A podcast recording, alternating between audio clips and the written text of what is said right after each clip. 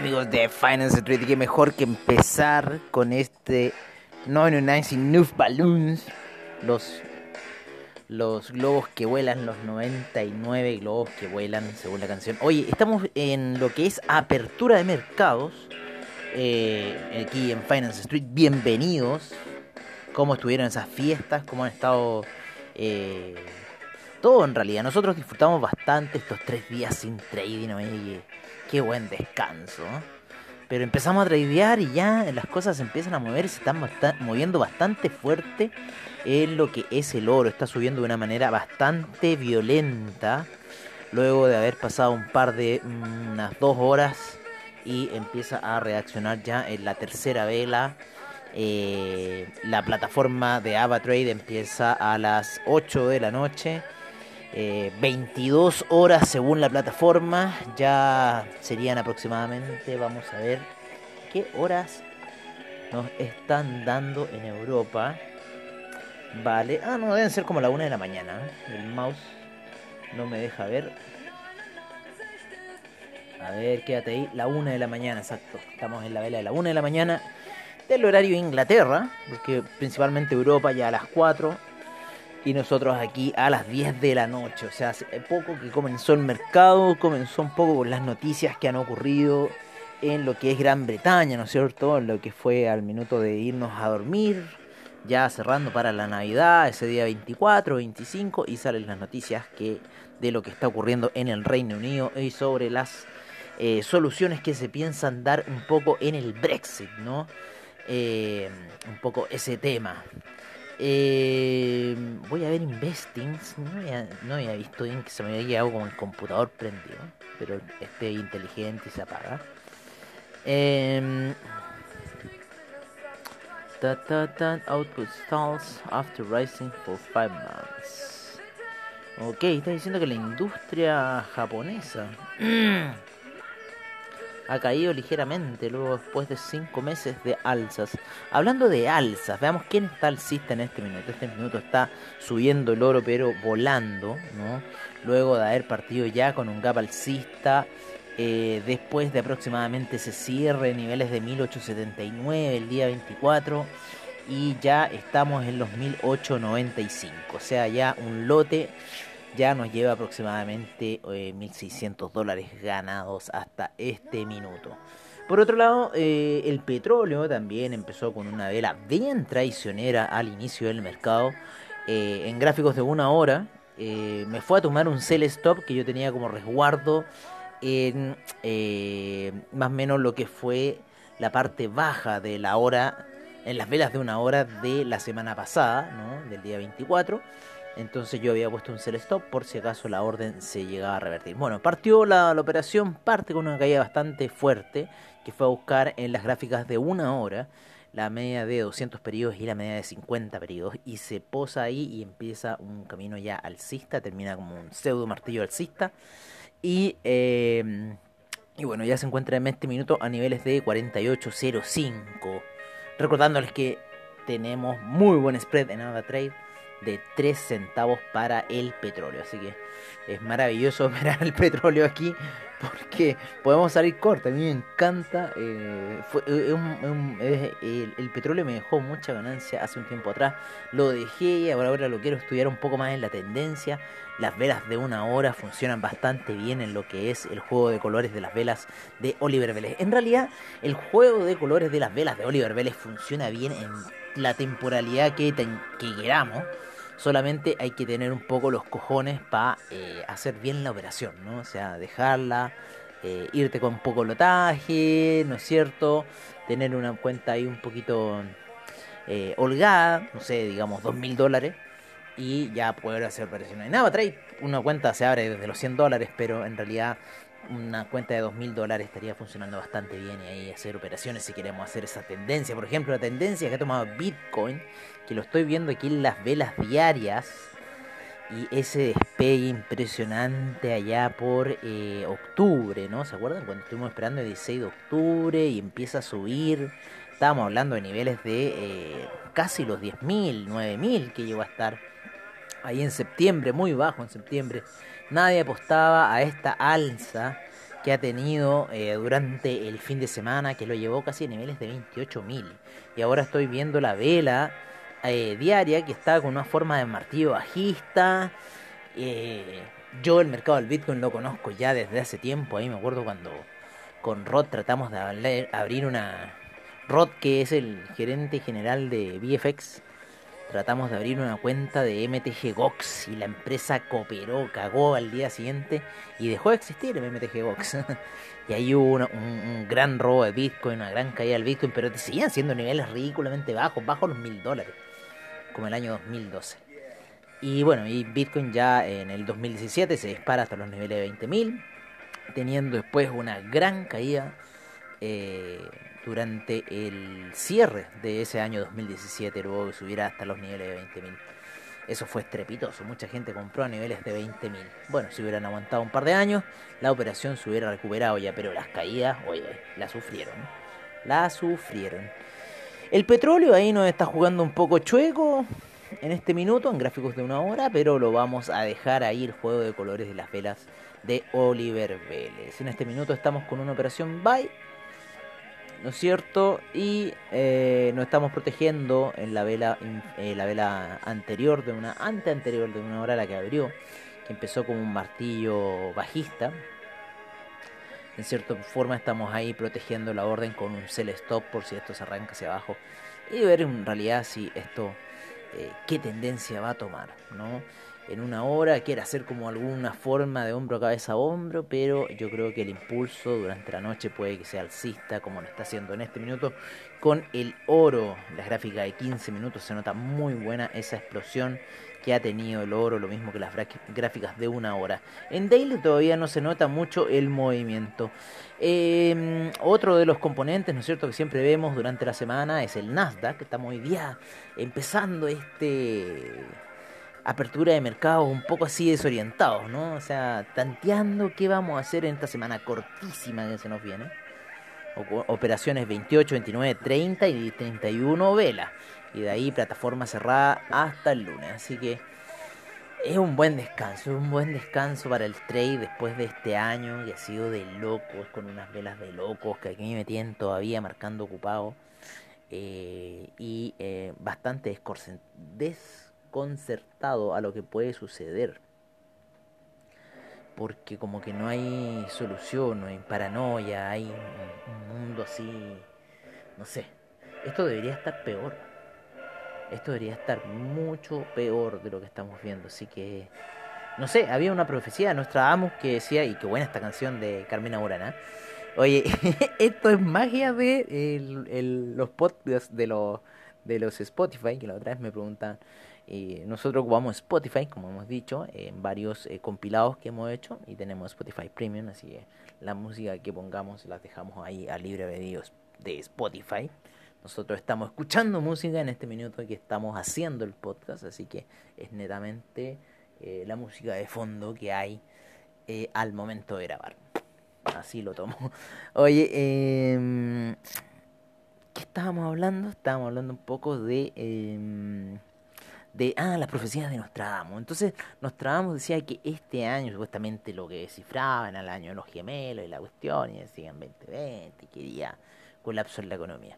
Por otra parte, la, la, profecía de los Simpsons, ¿no? Cuando Lisa Simpson asume el gobierno de Estados Unidos y que se ve en este hoyo gigantesco creado por la administración de Donald Trump. Así que, bueno, que no tenían dinero para operar, así que vamos a ver qué va a suceder. Por el minuto sigo viendo esta operación del oro, cómo sigue subiendo 1896. Yo creo que va a ir a buscar, a ver, veamos algunos límites para el oro en este minuto. Me gusta verlo esas cosas en gráficos de 4 horas. Porque en gráficos de 4 horas estábamos viendo la media móvil de 200, ¿se acuerdan? Que la teníamos ahí como fuerte resistencia. Vamos a checar un poco la gráfica, sin embargo ya está explosiva. ¡Ah! Ya me acuerdo, lo dijimos la semana pasada, estamos esperando la jugada de los tres cerritos.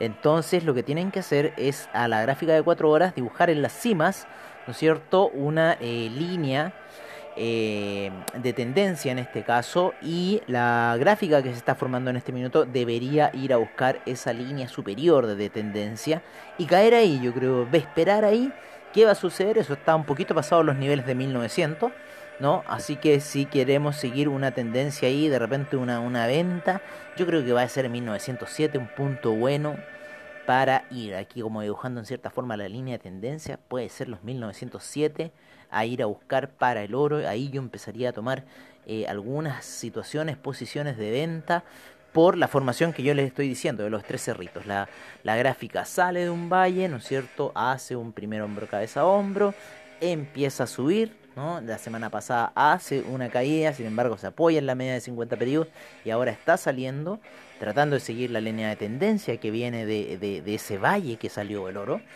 y eh, esperar ahí qué situación va a tomar el oro, si es que va a seguir en una situación de compra y, no respetar la formación de los cerritos, que los cerritos eh, involucrarían una caída.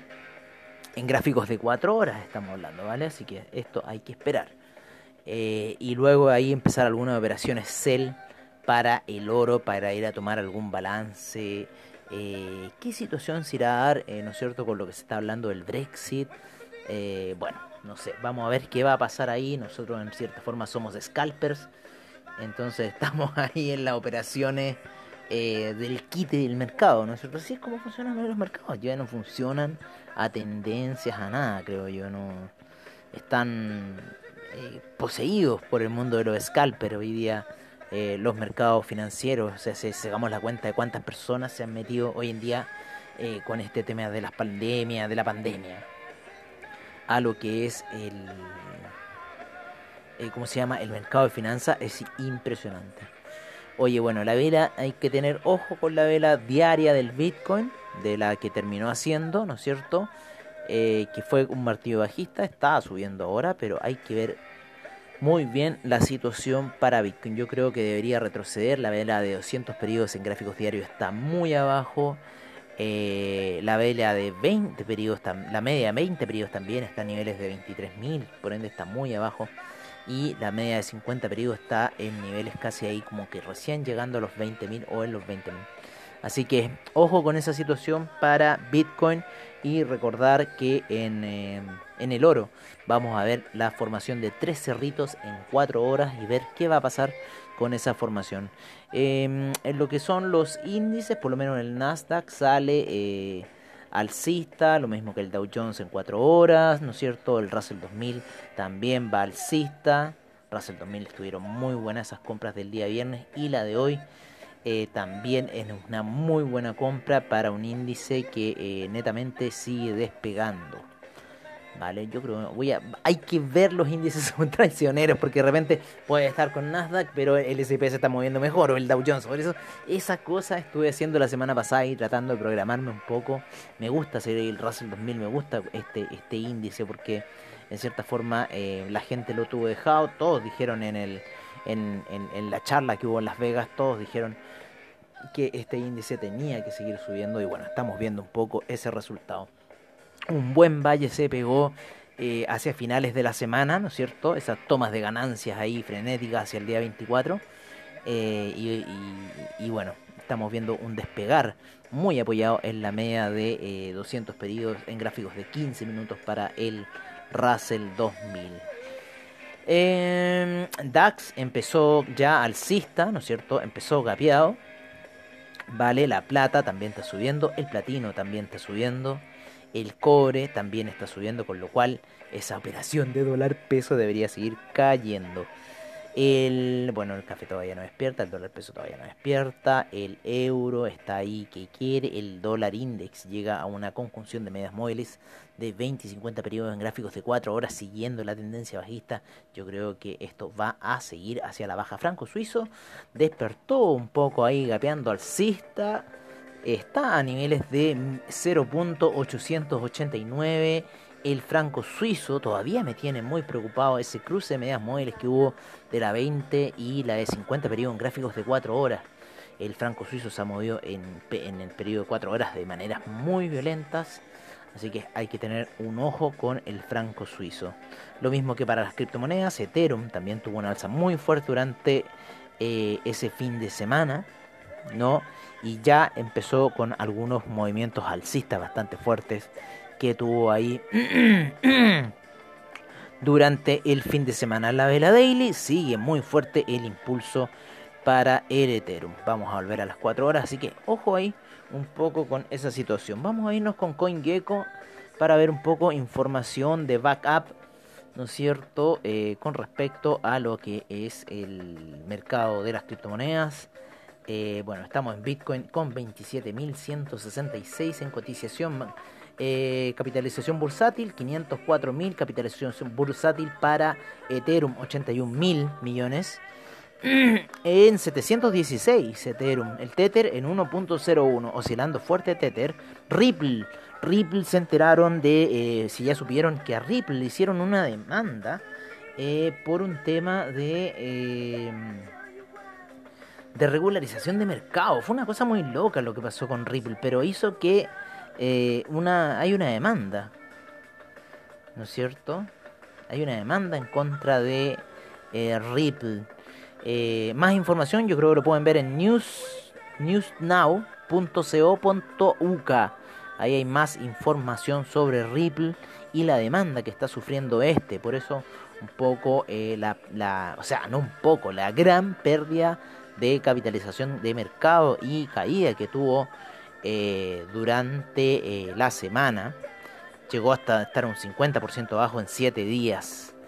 Eh, y había desplazado a Tether, inclusive había desplazado a Tether el Ripple, pero ya ha caído bastante fuerte con una capitalización bursátil de 13 mil millones hasta este minuto Ripple. Y bueno vamos a ver qué va a pasar con Ripple que estaba cayendo. Litecoin ha subido bastante en lo que es el Bitcoin Cash también recuperándose fuerte. El Bitcoin Cash hay que recordar que un tiempo estuvo más fuerte que eh, Ethereum y ahora está más débil. Bueno, así un poco el cripto marcado Chainlink, ahí conservador a los 12 dólares, también ha tenido oscilaciones, caídas para el Monero, eh, EOS, Tron, Tesos, Neo, Dash y OTA, bien regulares un poco en su comportamiento. El Ethereum Classic también. El Bitcoin Vault, ya en zona de 132. ¿Se acuerdan que estuvo en 50 Bitcoin Vault? Debíamos habernos metido en la minería. Bueno, uno nunca sabe cuándo, pero en realidad teníamos ahí la oportunidad de meternos en la minería. Hay que ver un poco ese tema de la minería del Bitcoin Vault. Así que está subiendo Bitcoin Vault. Para los que tienen Bitcoin Vault, están minando Bitcoin Vault. Eh, ahí va un poco la, capitalización, la cotización de lo que es el mercado. En Trading Economics vamos a ver qué hay de interesante. La alza de la plata, 2.63% hasta este minuto. Eh, después no tenemos ninguna situación significativa. ¿No es cierto? Salvo que el manganeso subió 3.45% el día 25 para lo que es un poco el tema de commodities. Vamos a ver un poco las divisas. Las divisas había una fuerte caída de el, la libra, se recuperó un poco esa caída, había tenido esas noticias que habían ocurrido el Brexit, lo habían llevado inclusive en el aftermarket a niveles de 2.27 en el close market. Em, bueno, el yen está en 103,61, el yuan en 6,52 el peso mexicano se está valorizando fuerte, así que yo creo que la apertura del dólar peso va a seguir siendo bajista. Vale, para el día de hoy el real brasilero está en 5,21. Vamos a ver cómo está un poco. Eh, los argentinos siguen mal con su dólar peso. Eh, el dólar canadiense eh, está apreciándose un poco por la subida del petróleo. El dólar index en 90,24, queriendo entrar a zona de 89 nuevamente. El sol peruano cerró en 3,60 la semana pasada y el peso chileno cerró en 7,14. Así que yo creo que podríamos seguir con la presión bajista, el gap bajista para la apertura un poco del peso chileno debido a esta alza que está teniendo un poco el peso mexicano y caída que está sucediendo en el dólar index, alza también en el cobre durante la noche. Em, y bueno, no sé, yo creo que también los cambios de fondo, parece que no sé qué, alerta estarán dando los market movers de eh, felices y forrados ahí. Tengo unos amigos que les cargan, pero, pero bueno, así es la vida, si todos tradean, si todos sacan dinero de alguna forma de este mercado. Oye, con esta increíble canción nos estamos despidiendo hasta la mañana. ¿No es cierto? Cuando nos encontremos ya en lo que es la sesión matutina, donde vamos a ver qué sucedió con los movimientos de mercado, cómo se comportó el mercado durante la noche, qué pasó, ¿no es cierto? Después de esa apertura de mercados que estuvimos transmitiendo eh, a esta hora, ¿no es cierto? A las casi 11 de la noche, y bueno, ver qué ha pasado en el día de hoy. Un abrazo, cuídense, nos vemos mañana, agradecemos a todos los que hacen posible el programa y bueno, esperemos transmitir ya mañana en la mañana. Recuerden las indicaciones que dimos ahora en la noche. Un abrazo, se cuidan y nos vemos.